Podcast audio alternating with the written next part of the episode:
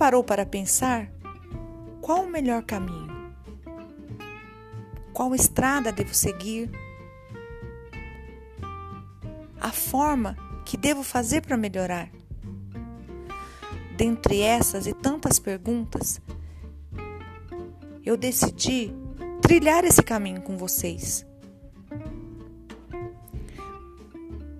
As dificuldades, elas virão. E também com elas muitos acertos. Mas juntos iremos aprender dia a dia, eu e você